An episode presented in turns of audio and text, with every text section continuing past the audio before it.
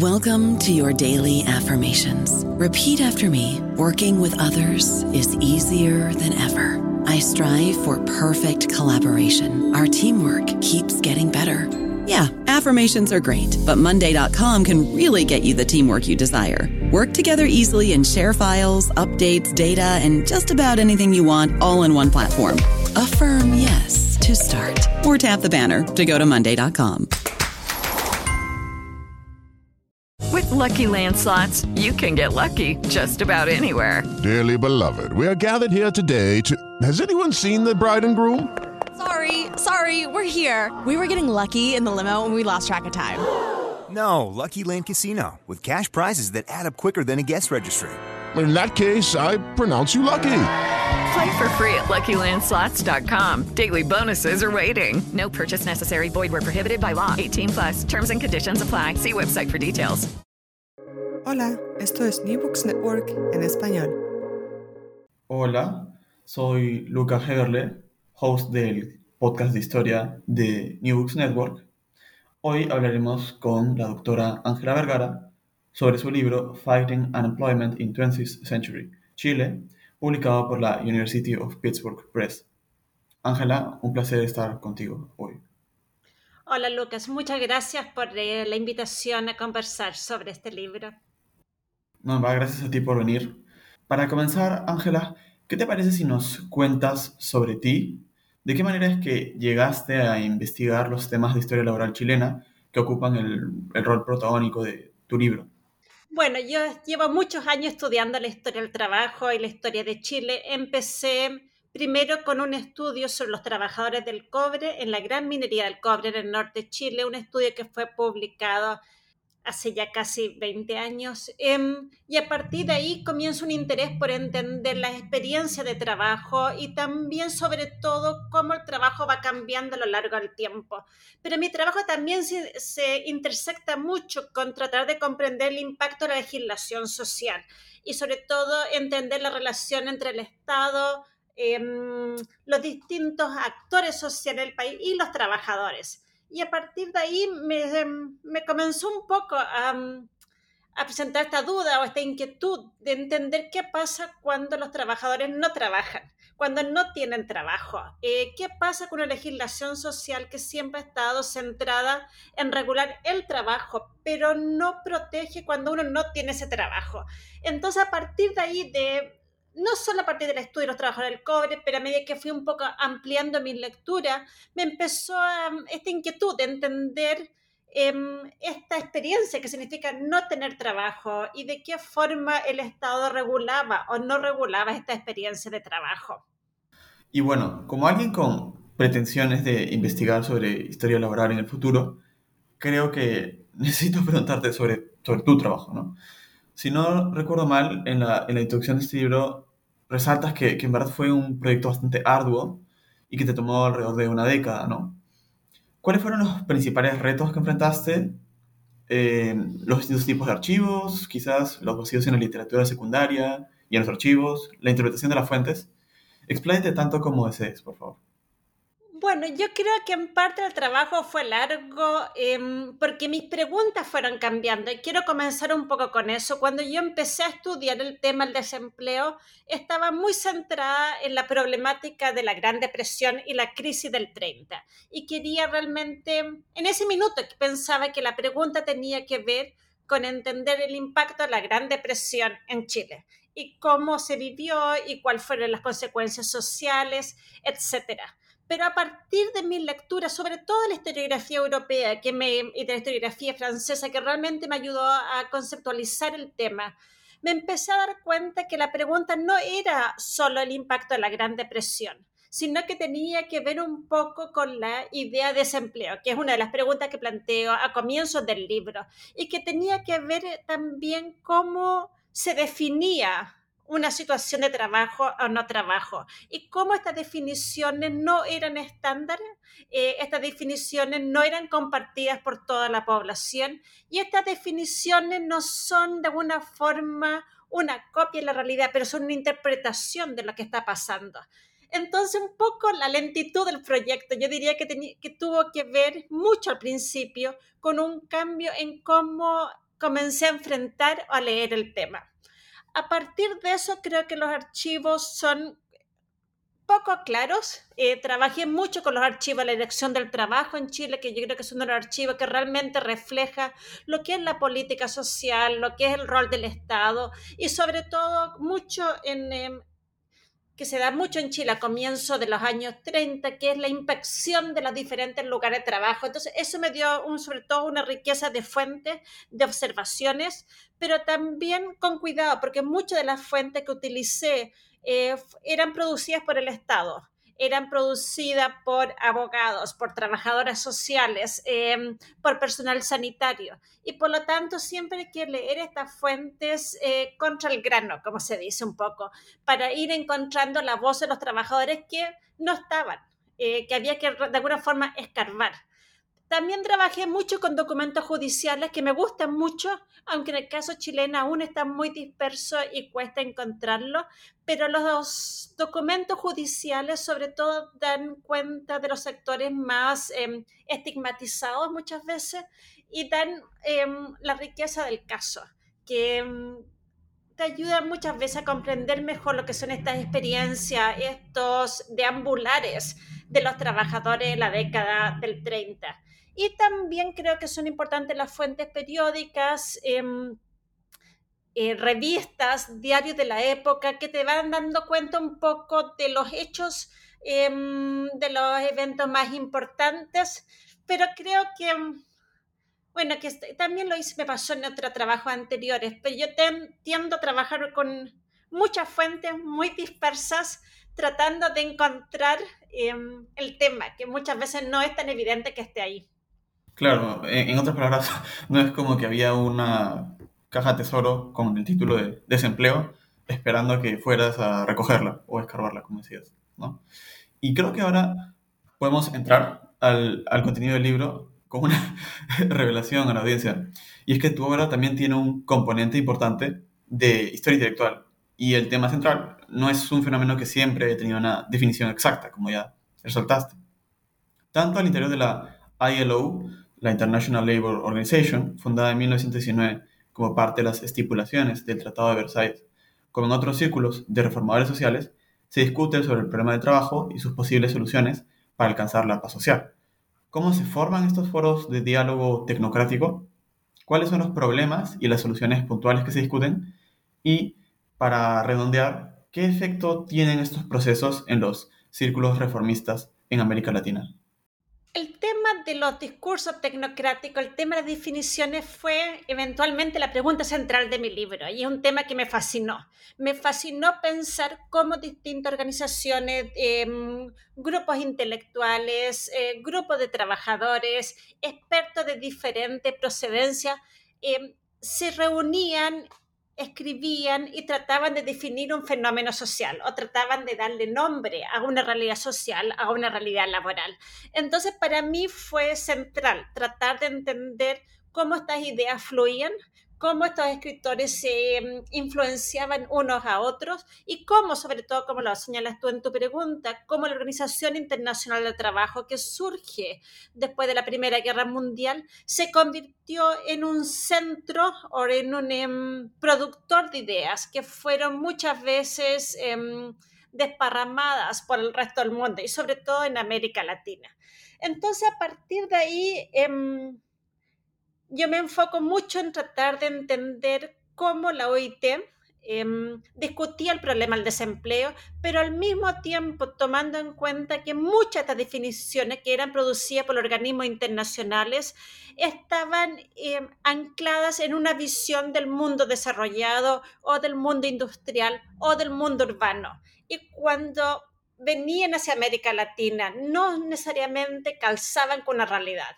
Por eso hay un trabajo que me gusta mucho de Paolo Trinot, que trabaja al Perú, que él dice que todo lo que venía del mundo internacional tenía que ser traducido, tenía que ser adaptado a la realidad latinoamericana. Y eso es lo que pasa.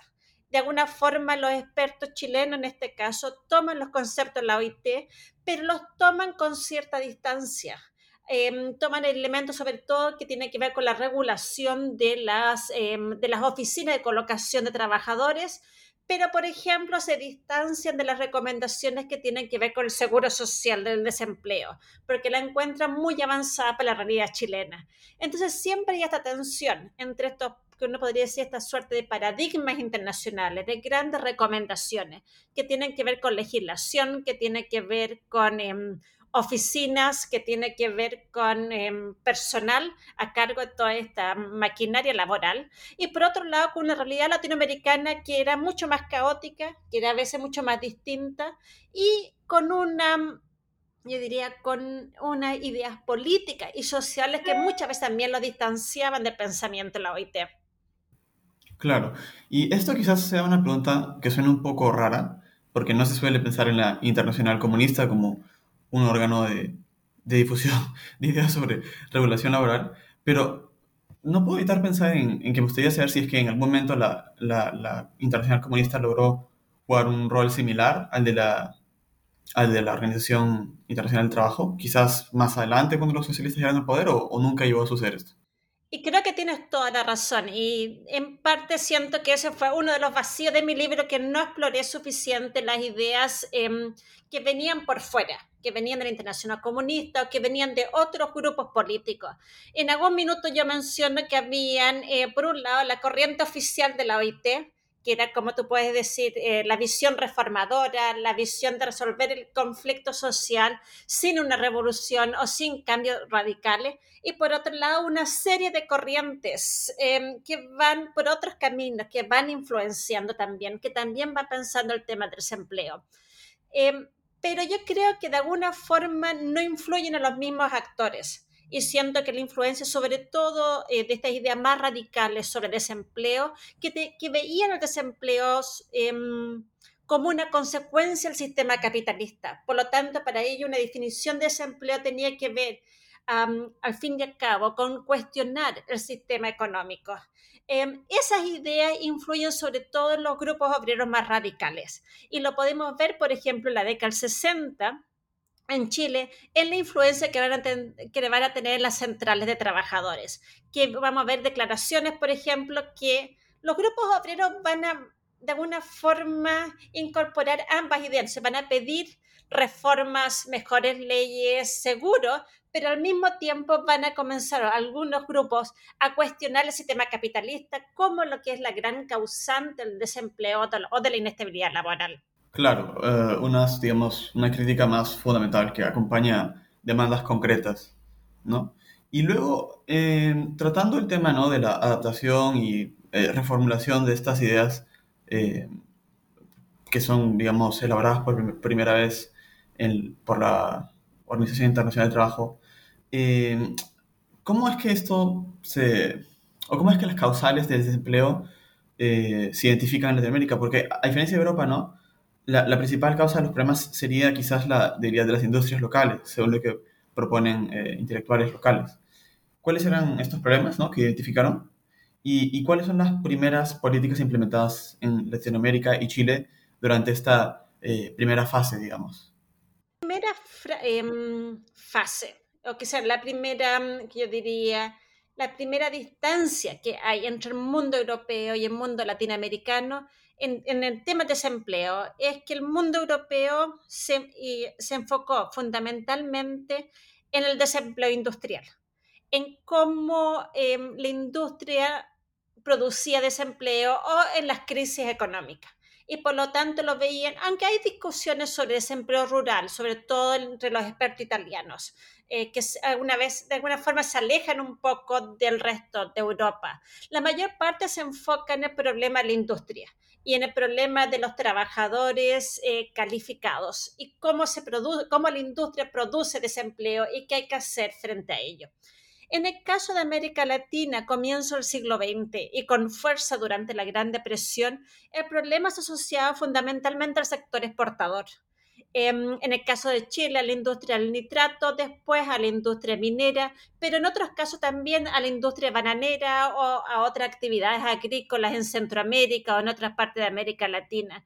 Y para ellos, y esto es una, una explicación interesante, porque ahí se ve, de acuerdo a los expertos, que era, y esto va a surgir sobre todo con fuerza la década del 40, al 50, que la causa del desempleo estaba en una dependencia económica del mercado exportador y por lo tanto los ciclos externos afectaban el mercado del trabajo y producían estos em, ciclos masivos de desempleo cuando caía eh, el mercado exportador.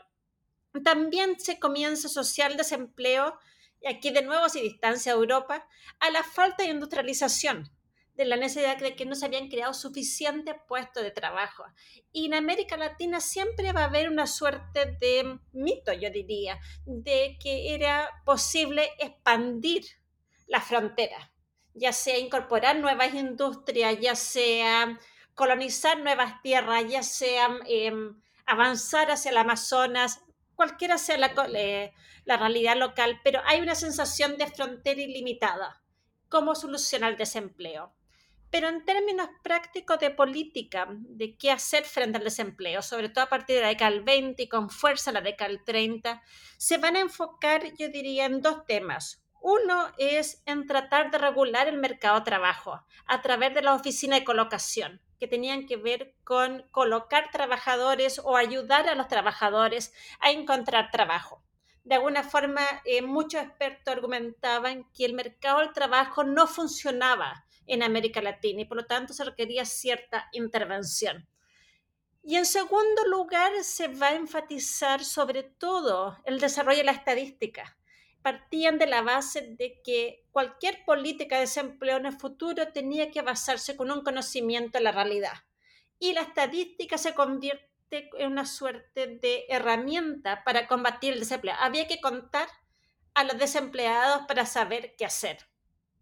Y un tercer elemento que desarrolla muy tardíamente y con muchos límites es el tema del seguro. Se desarrolla en Europa, pero llega tardíamente a América Latina y no es visto con buenos ojos por los expertos, quienes creían muchas veces que iba a, desmotivar a la gente a trabajar, que los iba a se iban a tomar el dinero, que iban a alcoholizarse con el seguro. Había muchos prejuicios sociales, culturales, raciales que impidieron el desarrollo del seguro de desempleo en América Latina. Bueno, esto es algo que va a ser breve nomás, pero cuando hablamos de esta forma de conceptualizar ¿no? las causas del desempleo desde tan tempranas épocas, es difícil no pensar en la CEPAL quizás, ¿no? Eh, si bien no existía en este momento. Y bueno, en el libro nos introduces al fenómeno del desempleo en suelo chileno al presentar la situación de la industria extractora de nitrato a comienzos del siglo XX. ¿De qué manera afectó su declive a los trabajadores de la zona y cómo reaccionaron ellos ante la gravedad de la situación? La, mm, la, industria del nitrato, la industria del salitre, como decimos en Chile, fue uno de los, se identificó muchas veces como el lugar donde nace el desempleo o el desempleo masivo. Fue lo que mostró a los expertos, a los distintos sectores políticos, lo que, lo que significaba sufrir las consecuencias del desempleo. Tiene que ver mucho, yo diría, con el, y, un poco uh, respondiendo a tu pregunta, cómo los propios trabajadores reaccionaron frente al desempleo. Es importante em, recordar un poco, yo diría, lo que son las condiciones de trabajo, las condiciones ambientales del salitre. Es una zona muy extrema, es una zona en el norte de Chile, es una zona, como un historiador chileno, Julio Pinto, ha dicho, donde se produce el proceso de proletarización de la clase obrera chilena, donde surge, o uno de los lugares en los que surge la clase obrera, que tiene que ver en parte con la dependencia del salario, que tiene que ver también con que no era posible sobrevivir si no estabas trabajando. No había agricultura, había muy pocas otras fuentes de trabajo. Entonces, a medida que la industria del salitre se convierte, siempre fue cíclica, pero los ciclos de, de auge y caída del salitre se agudizan y se vuelven más serios a lo largo del siglo, comienzo del siglo XX. Y esto va a producir olas de desempleo va a producir este desempleo masivo en que cierran las oficinas y se despide a la gente y no hay seguro y no hay protección o hay muy poca regulación, alguna en la década del 20.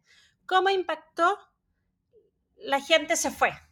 Y un poco de la historia que yo trato de, em, de relatar en el libro tiene que ver cuando cierran las plantas de salitre, cuando cierran las oficinas, la gente tiene que volver a su lugar de origen, no se pueden quedar.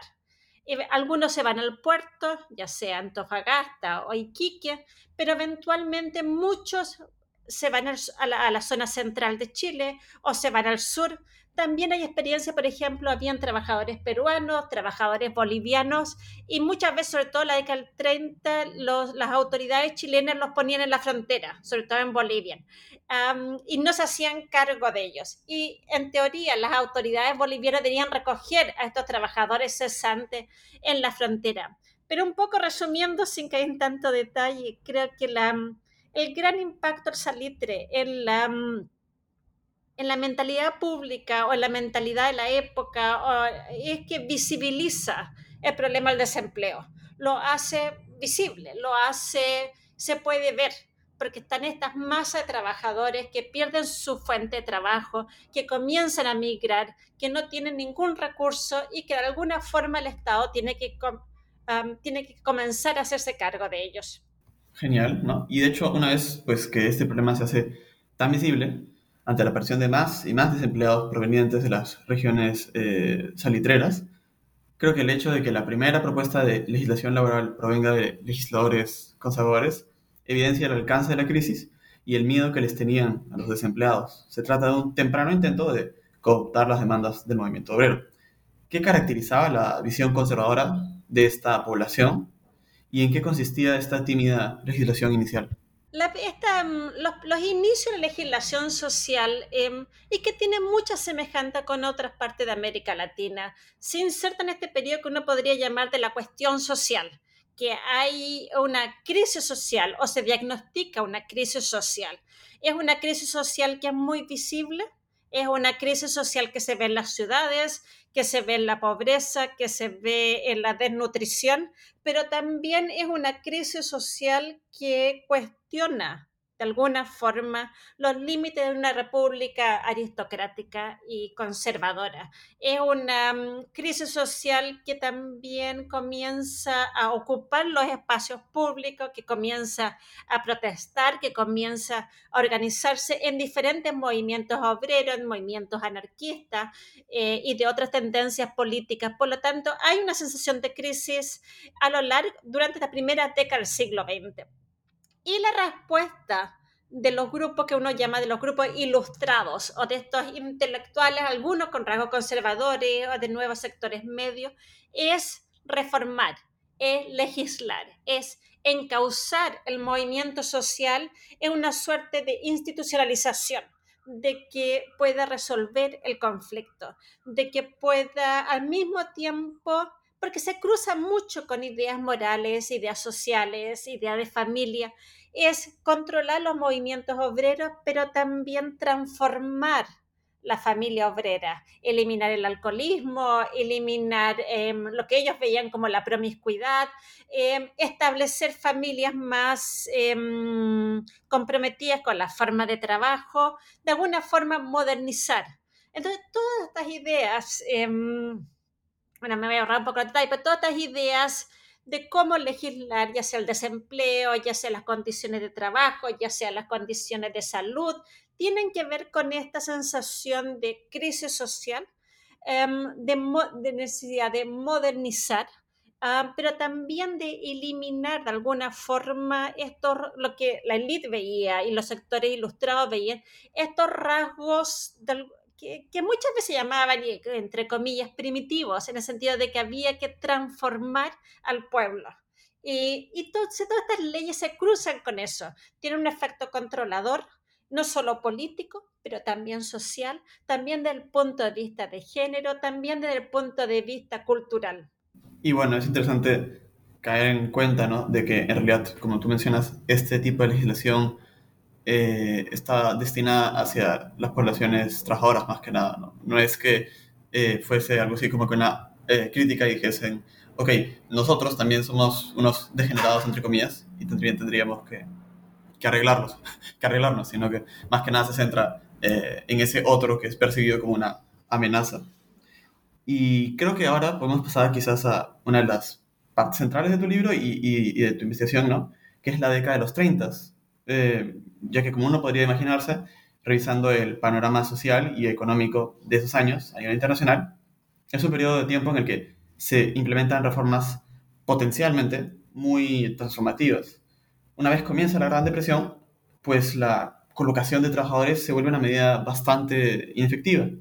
Y en este contexto se viabiliza el uso de obras públicas como solución al desempleo y a la crisis de acumulación, aunque fueron adaptadas con mucha reticencia. ¿Hasta qué punto se llegó a, implementar esta solución? ¿Y cómo es que la radical oposición de latifundistas y empleadores a dicho programa delimitó sus dimensiones? Cuando llega la crisis del 30, de alguna forma es como un temporal. Eh, cuestiona em, todas las soluciones que se habían tratado de implementar hasta ese minuto con respecto a los derechos al trabajo, con respecto al desempleo.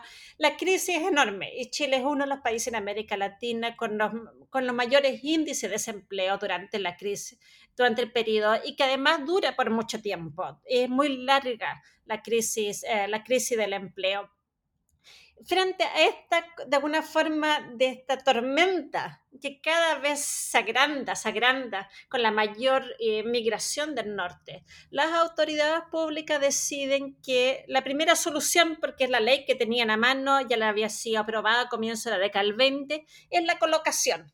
Y es la sensación de que de alguna forma ellos podían controlar a estos trabajadores que venían del norte, a estos migrantes, y colocarlos en diferentes industrias. Y, crear también alguna forma de obras públicas donde podían ir colocando a los trabajadores.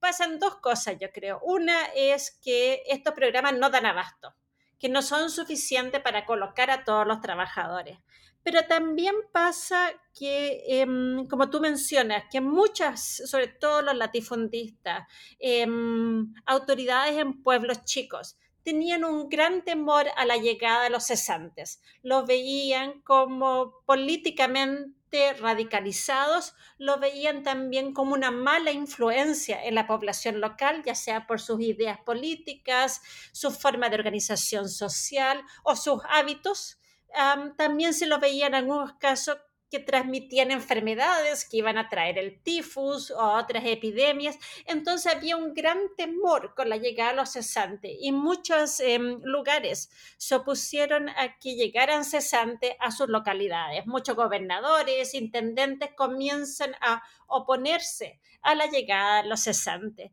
Pero también yo creo que es importante recalcar que el programa de colocación se desborda porque los propios trabajadores buscan otras soluciones.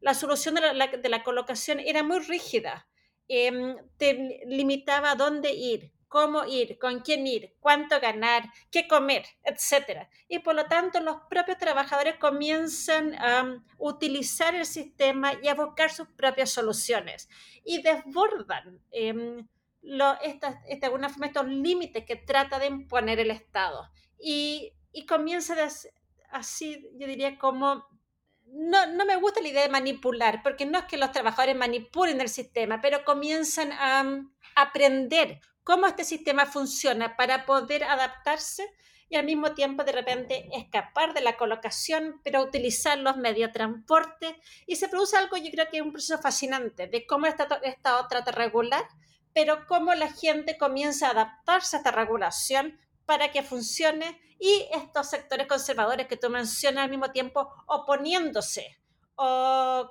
em, aterrados de lo que está pasando en... Em, con este movimiento de gente a lo largo del país. ¿No? Y, de hecho parte del motivo por el que estas soluciones son insuficientes incluso para los trabajadores y por las que buscan otras salidas es porque los sueldos que se entregaban, si recuerdo bien, ¿no? que se pagaban en, en estas obras públicas eran sumamente, eran eh, pues, eh, mínimos, ¿no?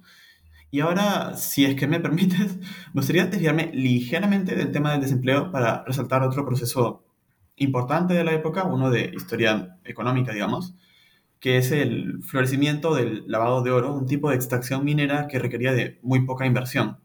¿Qué nos revela esta beta de, crecimiento económico sobre el estado de la economía chilena durante la Gran Depresión? Gracias por esa pregunta eh, sobre el oro. Es un tema que yo vi en un artículo distinto por lo tanto no incluí mucho en el libro, pero creo que es un tema fascinante. La minería del oro, como tú mencionas, era una minería, sobre todo la que se dio la década del 30, muy, muy precaria, muy básica, que casi no requería inversión. Em, empieza un boom del oro que no fue solamente en Chile, pero también en, otros países en el contexto de la Gran Depresión. Em, pero la gracia del oro, o la que la hizo muy atractivo en su minuto, era que no requería inversión.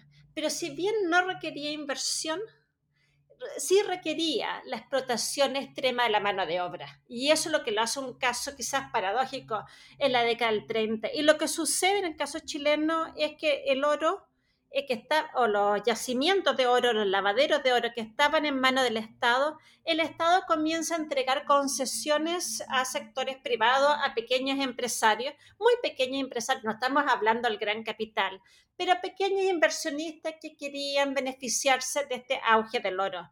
El Estado controlaba todo, entregaba la concesión y todo el oro debía ser vendido al Estado. No podía, no era comercializado en el mercado privado ni nada sino que llegaba al Estado.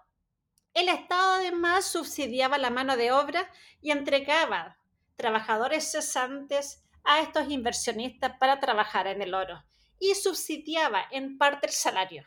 Y los empresarios solo debían pagar los gastos mínimos de subsistencia y recibían un subsidio de parte del Estado para pagar el salario. Entonces hay una serie de relaciones que uno puede ver el rol del Estado, estos empresarios o mini empresarios que se van beneficiando de esta relación con el Estado, pero la gran víctima del boom del oro eh, fueron los trabajadores que eran enviados a estas zonas muchas veces extremas, no solo en eh, lo que llamamos el norte chico en Chile, pero también en la zona austral, en el, sur del país, donde trabajaban en la cordillera, en, zonas muy húmedas, de gran aislamiento, y muchos vieron, eh, muchos trabajadores que que, llegaron al oro, muchas veces se escaparon, se iban, abandonaban las labores porque las condiciones de trabajo eran extremas.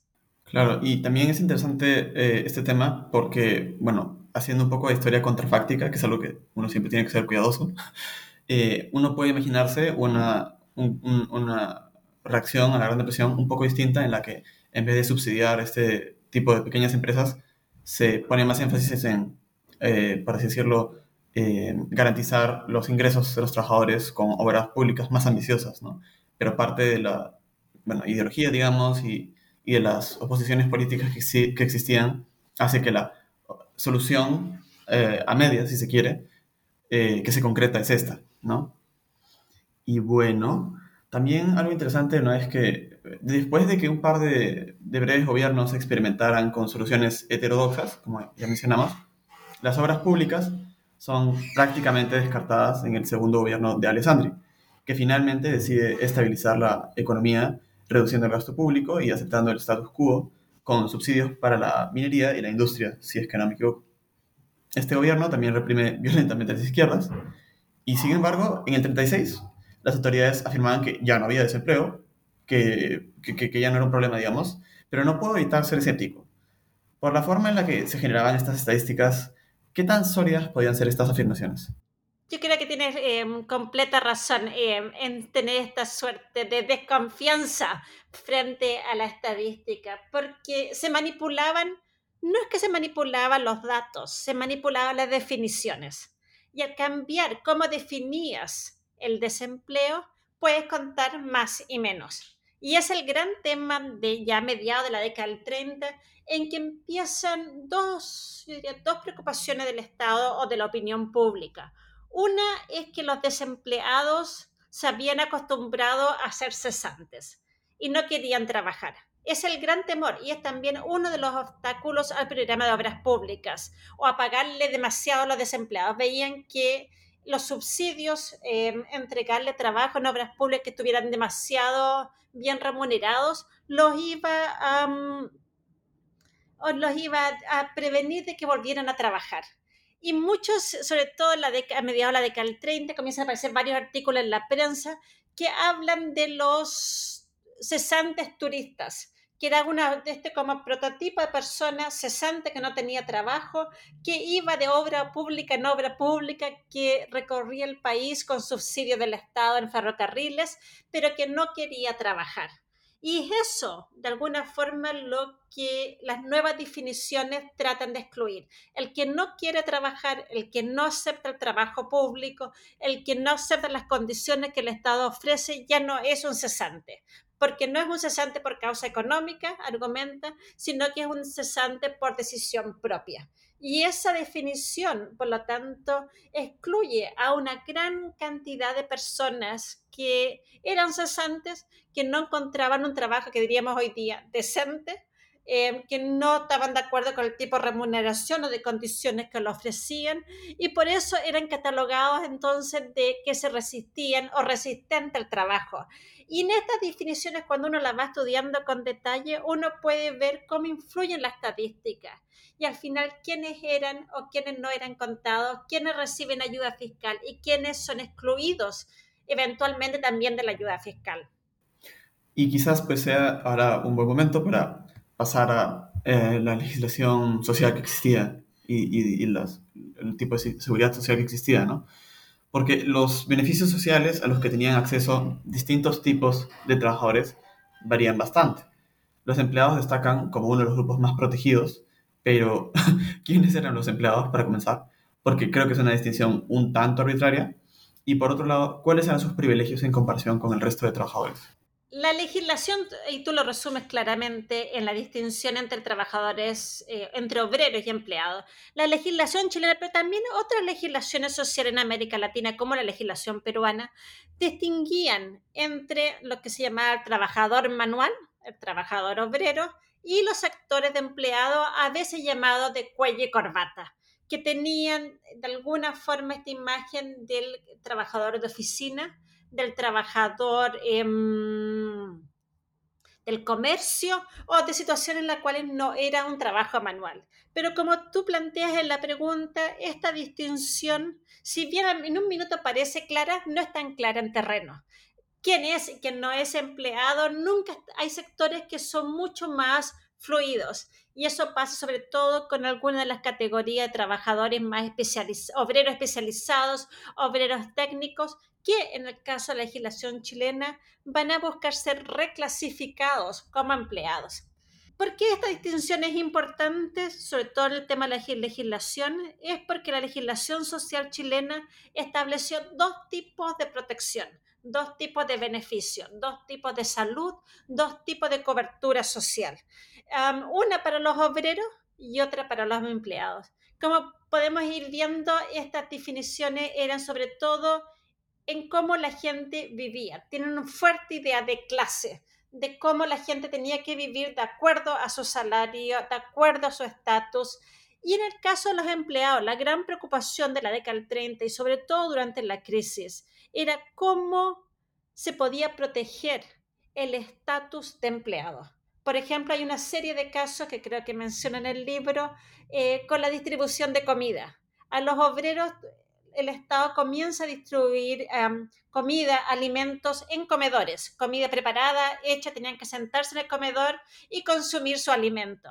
Pero en el caso de los empleados, el Estado, y sobre todo hay distintos artículos de, em, de visitadoras sociales, argumentan que los empleados, si están en la línea, en la cola, esperando la comida, eso los va a afectar en su estatus y por lo tanto debían entregarle la comida en otra oficina separado, no podían mezclarse con los obreros y esa comida venía cruda para preparar en casa, em, en su hogar, pero no podían mezclarse. Entonces uno va viendo estos, em, estas distinciones que son em, a veces muy sutiles, pero que tienen que ver, yo diría, como con estas percepciones de clase y eventualmente también con el tipo de beneficio que se les entregaba. Por eso en el caso de los empleados van a obtener un tipo de seguro de desempleo que más que un seguro, porque eh, es una suerte de préstamo o de ahorro que le entregaban las cajas de seguro social a los empleados. Claro, claro. De hecho, Claudia Stern también tiene trabajo eh, relevante sobre sobre este tema del estatus de las clases medias ¿no? y de la manera en la que intentaban eh, quizás eh, mantener su estatus por encima de, de, los obreros, ¿no? Eh, la entrevisté hace un buen tiempo ya. Y bueno, otra cosa que, algo que me sorprendió un poco eh, fue que a mediados del siglo XX la, la, protección del consumo era una de las prioridades sociales de los gobiernos chilenos.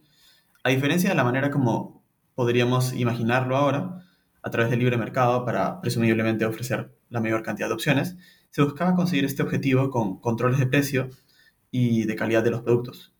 Control de rentas, control de precios y calidad de productos básicos y algunos sueldos mínimos.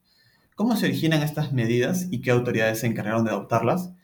¿Qué tan exitosas lograron ser? Eh, claro, desde las perspectivas de distintos grupos sociales. El consumo fue una preocupación central de las autoridades chilenas, pero también fue una demanda de los grupos obreros y de empleados. Tiene que ver en el caso chileno con los altos índices de inflación que afectaban los ingresos obreros, con el problema del acceso a los alimentos y los productos básicos. Tiene que ver también que por mucho tiempo eh, las familias obreras e incluso las familias de empleada y clase media gastaban todos sus ingresos en productos básicos, alimentación y renta. Por lo tanto, es un tema central, es un tema de que se legisló, que se buscó proteger. Había también, por el tema de la inflación, por el tema de, de, la, de las dificultades de um, distribución de alimentos, sobre todo en zonas, eh, pueblos chicos, zonas rurales, uh, también una preocupación sobre lo que era la especulación. Era también un tema que se cruzaba con... Eh, con muchas veces con la situación de trabajadores en zonas mineras que dependían de las tiendas de raya o de las que en Chile llamamos las pulperías, eh, donde había también mucha especulación y no solo en el precio, también en problemas de cómo se pesaban los alimentos, cómo se embalaban los alimentos, la calidad de los alimentos, etc. hay varias temas ahí que circulan, que también se cruzan con una preocupación médica sobre la alimentación, sobre la nutrición, sobre modernizar los hábitos alimenticios de la población. Y para ello se buscó legislar y se crea en la, a comienzo de la década del 30, durante unos cortos eh, meses, que fue, se crea el Comisariato de Precios y, um, y Subsistencia, que fue una organización pública que buscaba regular, controlar y um, los precios de los productos de primera necesidad. Y se, llamaban, eh, se mandaban fiscalizadores a lo largo del país para controlar los precios, las medidas, el precio del pan sobre todo, que era un elemento, productos de primera necesidad um, y cosas así. Y eso perdura, si bien la, la, va cambiando de nombre y se van creando nuevas leyes, podemos ver una cierta continuidad a lo largo del siglo XX con esta preocupación sobre el consumo, que yo creo que está siempre ligada al debate sobre la inflación, la necesidad de proteger los ingresos de, los, eh, de la ciudadanía, la necesidad de proteger a las familias, la necesidad de garantizar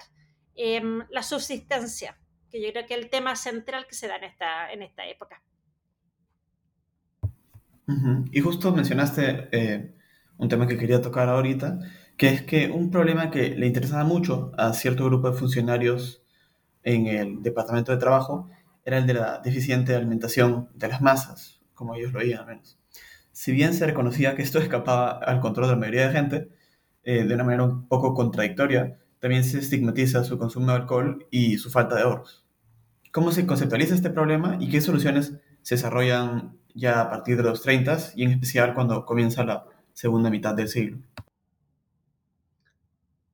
Bueno, continuando un poco el debate sobre el consumo, entonces el, tema de la alimentación, el tema de la nutrición y la lucha contra el alcoholismo estaban todas mezcladas, eh, sobre todo con el rol de los médicos y del personal sanitario, que son un grupo de expertos, algunos podrían llamar tecnócratas de alguna forma, eh, de conocimiento científico, que comienzan a tener un rol protagónico en, en, en, algunas instituciones públicas, en la Caja del Seguro Obrero, en el, eh, eventualmente lo que será el Ministerio de Salud o el Ministerio de Previsión Social, que comienzan a influir en la política social la preocupación tenía que ver en cuanto a la alimentación, era que, mm, era necesario em, consumir una, uno diría, una cena nutritiva, alimentos nutritivos para poder contar con una clase obrera eficiente, una clase obrera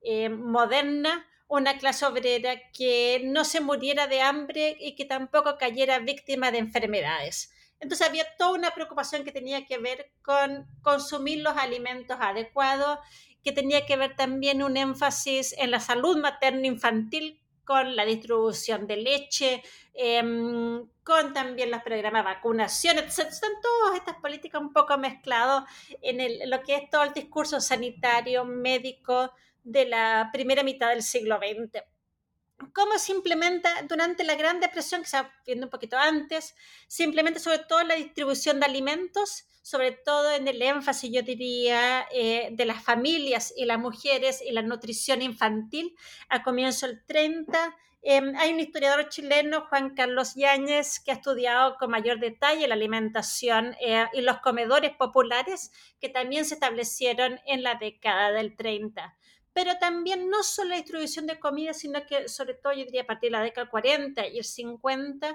es con un discurso de las enfermedades que hay que combatir, de lo que es la vida saludable, de em, las campañas contra el alcoholismo, las campañas contra em, la falta de higiene, que era vista también como una causa de enfermedades infantiles o otras enfermedades contagiosas, pero siempre visto muy em, yo diría como la gran tema y o la, gran contradicción del discurso médico o de muchos de los discursos eh, científicos era que se enfocaba en la necesidad de transformar los hábitos de las personas, pero no cuestionaba muchas veces las condiciones económicas o de explotación que producían esos hábitos.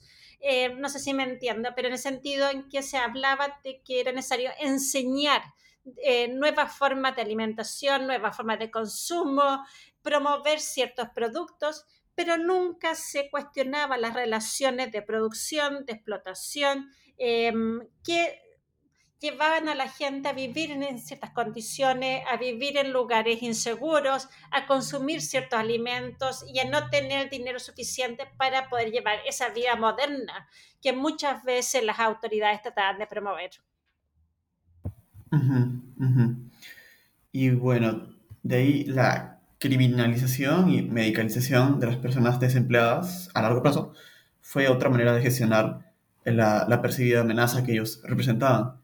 ¿Podrías contarnos un poco sobre el caso de José de la Cruz Miranda y qué riesgo representaba el aparato represivo del Estado para hombres y mujeres como él?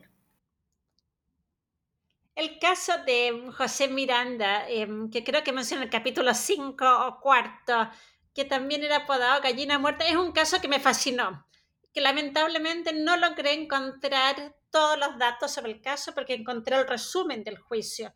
Pero un poco resumiendo los datos que tenía, era una persona que fue em, criminalizada por vacancia, pero al mismo tiempo era una el debate se centra en si este, este personaje podía o no trabajar. Y algunos de los eh, argumentos establecían que era una persona que no tenía la capacidad intelectual o física de poder eh, trabajar en forma formal y por lo tanto había recurrido a la vagancia como única forma de sobrevivencia. Y otros sectores, sobre todo los sectores de la policía que lo arrestan en primera una o dos veces, argumentan que es un vago y que es em, una amenaza a la sociedad. Y para mí el caso refleja mucho de los debates del desempleo. ¿Cuándo la persona está obligada a trabajar o no? ¿Quién es o no un trabajador? ¿Qué significa ser trabajador? ¿Quién requiere protección del Estado por su discapacidad, por su condición social, por su género, por el estado de vida en que está, por su edad, etc. Entonces yo creo que el caso resume para mí muy claramente, a mí me gustaba poder encontrar más detalles sobre el caso, eh, estas definiciones o estos debates que, en el cual se enfrascaban muchas veces las autoridades. ¿Qué persona requiere o no requiere asistencia? Y en estas definiciones se veía que los hombres adultos, sanos, debían trabajar, no requerían asistencia. El caso de este personaje es distinto en el sentido que pareciera que tenía una cierta discapacidad y por tanto no podía trabajar, pero otras personas creían que sí podía trabajar. Y yo creo que ahí, em, un poco la idea que tú planteabas en la pregunta, se criminaliza em, porque esta persona debía estar trabajando y la vagancia es un crimen. Ah, es un crimen social, eh, altera el orden público, pero sobre todo se lo veía como una resistencia al trabajo, lo cual era la responsabilidad de todas las personas. Ahora, algo que también es interesante, aunque es un enfoque un poco distinto, quizás más pensando en procesos de formación estatal y demás, es que inclusive en los 50 el sistema de seguridad social no estaba del todo integrado, lo que dificultaba el acceso a ciertos beneficios para personas que tenían derecho a reclamarlos. Quizás podríamos hablar de un de un proceso, ¿no? Como decía, de formación estatal un tanto errático, en parte porque, porque pocos programas eran universalistas. Y quizás la situación del seguro de desempleo sea la más emblemática, con las claras segmentaciones que existían, por lo que me gustaría que nos expliques las alternativas para una persona que fuera despedida y necesitara un sustento económico durante esos años. Si uno perdía el empleo en la década del 50 y la década del 60, dependía qué tipo de trabajador eras, qué tipo de asistencia tenías. Em, si eras un empleado, probablemente podías acceder a alguno de los fondos de cesantía que ofrecía la caja de empleados. Em, si eras obrero, la, mm, la, cobertura era casi mínima. Pero hay varios problemas y creo que eso está un poco lo que, lo que me preguntas. Uno era que todo seguro de desempleo o toda asistencia, porque no había un seguro en sí, dependía de lo que era la causal de despido. ¿Cómo fuiste despedido? Si fue tu culpa o no fue tu culpa. Eh, si fuiste despedido por razones económicas o si fuiste despedido porque cometiste un error, hiciste algo mal, em, no seguiste las órdenes, etc. Entonces, en la causal de despido hay mucho de lo que son, lo que uno puede decir, los em, los problemas o las desavenencias o, o, los conflictos que surgían con el tipo de asistencia. Ah, porque si uno fue despedido por, em, por un error que uno cometió y porque uno es culpable de alguna forma de su propio despido, no podía ser asistido. Eh, porque uno causó ese despido. No sé si me entiendo bien un poco. Estoy tratando de resumir mucha legislación acá. Pero todo eso complicaba eh, muchas veces la distribución de beneficios, la protección, la asistencia, etc. Y con eso, sobre todo un sistema de seguro social, como tú bien señalas, que era muy disperso, que protegía a los empleados, pero que no protegía a los obreros. Por eso, ¿qué podía hacer si alguien estaba en esta situación de perder el empleo, que era obrero? Lo más probable es que no tuviera ninguna fuente de ahorro, porque el ahorro era muy escaso en esa época y sobre todo con los altos índices de inflación. Yo creo que lo que va pasando es que la gente va sobreviviendo. Eh, creo que una de las formas de sobrevivencia es la movilidad, es eh, ir a otra región, ir buscando empleo, ir buscando empleo temporal, ir buscando empleo informal, ir buscando formas de vivir. Em, y de generar ingresos. Em, ir buscando asistencia del Estado, eh, ya sea la mujer, los hijos, etcétera. Ir también confiando en lo que son las redes familiares. Hay un libro, em, no sé si conoce, que me gusta mucho, que es sobre el franquismo en España, que se llama Los españoles a pie.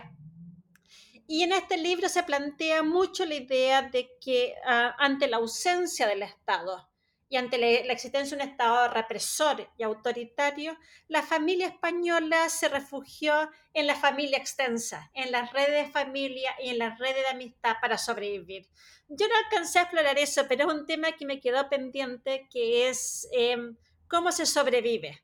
Eh, qué redes existían, dónde se pide ayuda. Y yo creo que es necesario quizás explorar con mayor detenimiento estas redes familiares, estas redes sociales que la gente va manteniendo eh, para sobrevivir en tiempos de cesantía, de crisis económica, de una tragedia familiar, etc.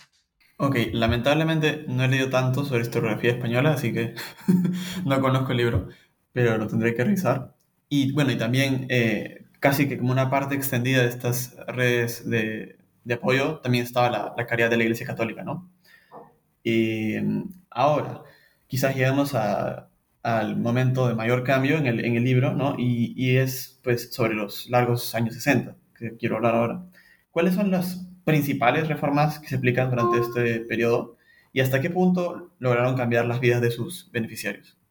Los largos años 60 son, eh, diría, son acelerados en cambio social, en cambio político, en cambio cultural.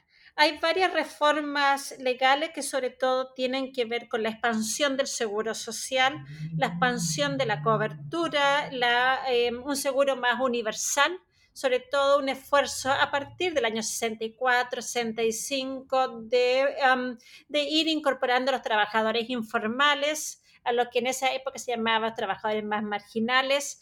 Eh, también hay una serie de reformas que son fundamentales, que tienen que ver con la, la ley de sindicalización agrícola, que extiende los derechos laborales a grupos que no habían sido eh, sindicalizados en el pasado, que habían enfrentado eh, muchas trabas para poder ejercer sus derechos políticos y sindicales.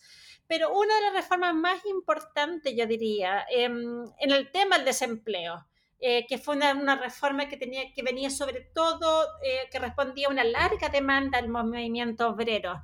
Es la ley, lo que se llama la ley de estabilidad laboral, que no necesariamente una ley sobre el desempleo, pero una ley que busca estabilizar el empleo y regular eh, o poner restricciones al despido arbitrario, que era uno de los grandes problemas que enfrentaban muchos trabajadores hasta la década del 60 la ley también estableció eh, un contrato, eh, un contrato más largo, diciendo que después de seis meses el contrato era indefinido, prohibió los despidos arbitrarios en muchas situaciones y estableció eh, penas a los empresarios que violaban la ley. Por lo tanto, fue una ley, yo diría, fundamental en, en el tema de estabilizar el empleo, proteger a los trabajadores y entregar herramientas jurídicas y legales para poder defender su derecho en caso de que fueran despedidos. Y por lo tanto, muchos casos de despido comenzaron a llegar a las Cortes del Trabajo eh, porque se comenzó una batalla legal para poder establecer la estabilidad laboral eh, a fin de la década del 60. Y después, durante la Unidad Popular, entre 1970 y 1973, que también es parte los fines de los largos años 60, um, hay políticas económicas de expansión del empleo. Y si bien yo no entré en ese periodo, solo lo menciono muy brevemente en el libro, uh, es un periodo fascinante porque, de acuerdo a muchos expertos, es la, el único periodo en el cual Chile alcanza el pleno empleo, que significa que todas las personas que quieran trabajar pueden encontrar trabajo, uh, que tiene que ver con la expansión. Eh, de diferentes formas, eh, diferentes fuentes de trabajo, pero yo daría también con la protección del empleo, con el impacto de las leyes que eh, limitaban el despido. Ok, perfecto.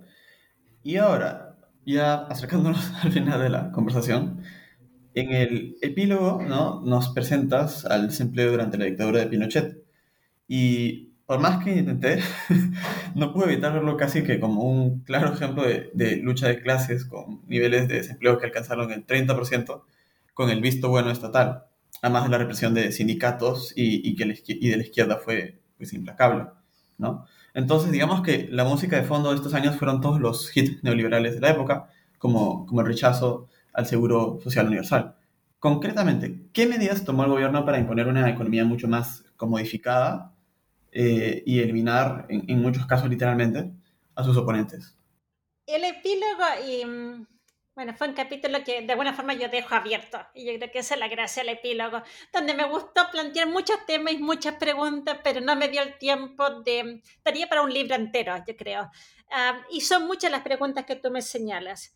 Um, la dictadura, hay, hay, yo creo que hay dos elementos que hay que tomar en cuenta. Uno es el impacto de estas políticas neoliberales, estas políticas económicas que precarizan eh, el trabajo y que van a crear además una crisis económica a comienzos de la década de los 80. Pero al mismo tiempo está esta represión política.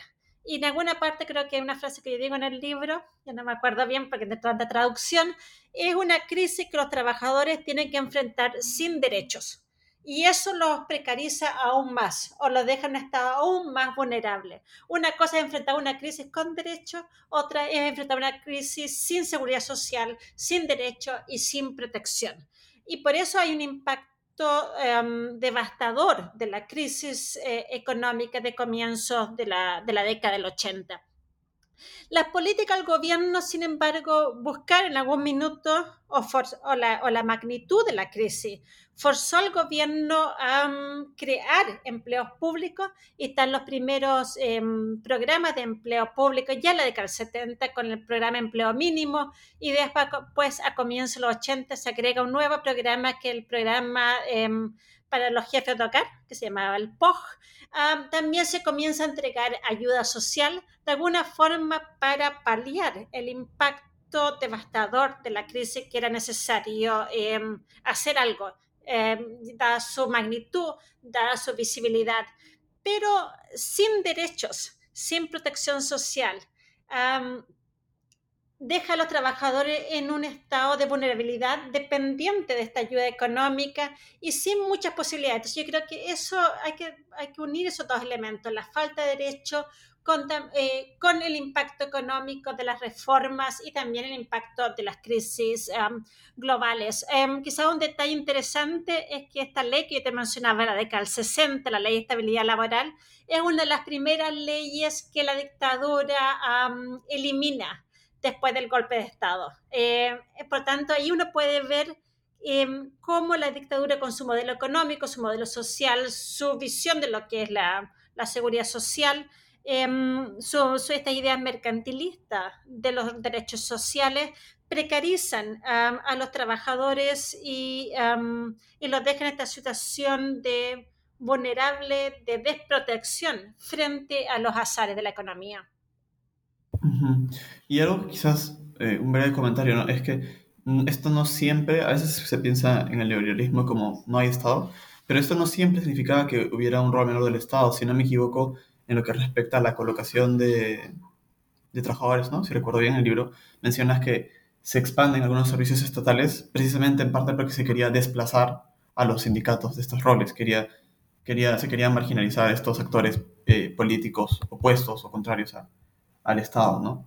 Así que, en verdad, el libro, como, como decía al principio, si no me equivoco, o quizás solamente te lo dije personalmente, es muy, muy interesante y hay muchas cosas para discutir y aprender de él, solo que ya nos estamos quedando sin tiempo, o sin preguntas más que sin tiempo.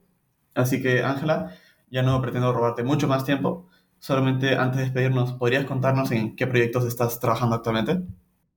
¿Qué estoy trabajando ahora? Em, yo creo que cuando uno escribe un libro, em, y a veces siento este libro que fue de este periodo de larga duración, me quedarán muchas preguntas. Y algunas son de las preguntas que tú me has señalado. Y una pregunta que me em, quedó dando vuelta, que estoy empezando a investigar em, y a escribir al respecto, es eh, cómo los trabajadores, cómo las familias accedían a la seguridad social. ¿Cuáles son los trámites que debían realizar? Dónde estaban los obstáculos para ejercer los derechos. Entonces estoy pensando sobre todo una historia de la seguridad social, más allá del desempleo, sino que también ver sobre todo em, el, seguro de invalidez o quizás también el seguro de vejez, em, pero ver sobre todo a, partir de la pregunta del acceso, de la relación, de cómo las personas van accediendo al Estado, cómo... Existen trabas materiales. Por ejemplo, me, me ha interesado mucho saber la cantidad de papeles que había que presentar, cuánto costaban los certificados, cuánto tiempo no se demoraba, cuánto tiempo no tenía que esperar y cómo esto entropecía de alguna forma em, la implementación de un modelo de estado de bienestar. Es un poco general la idea que estoy investigando en este minuto. Me parece haber leído un artículo que salió hace poco en una revista, solo que no me acuerdo ahora el nombre sobre ese tema. Pero bueno, sí. Entonces, esta ha sido una conversación con la doctora Ángela Vergara sobre su libro Fighting Unemployment in 20th Century Chile, publicado por la University of Pittsburgh Press. Ángela, muchas gracias por tu tiempo y hasta luego. Muchas gracias a ti por la entrevista y, la, y las muy buenas preguntas.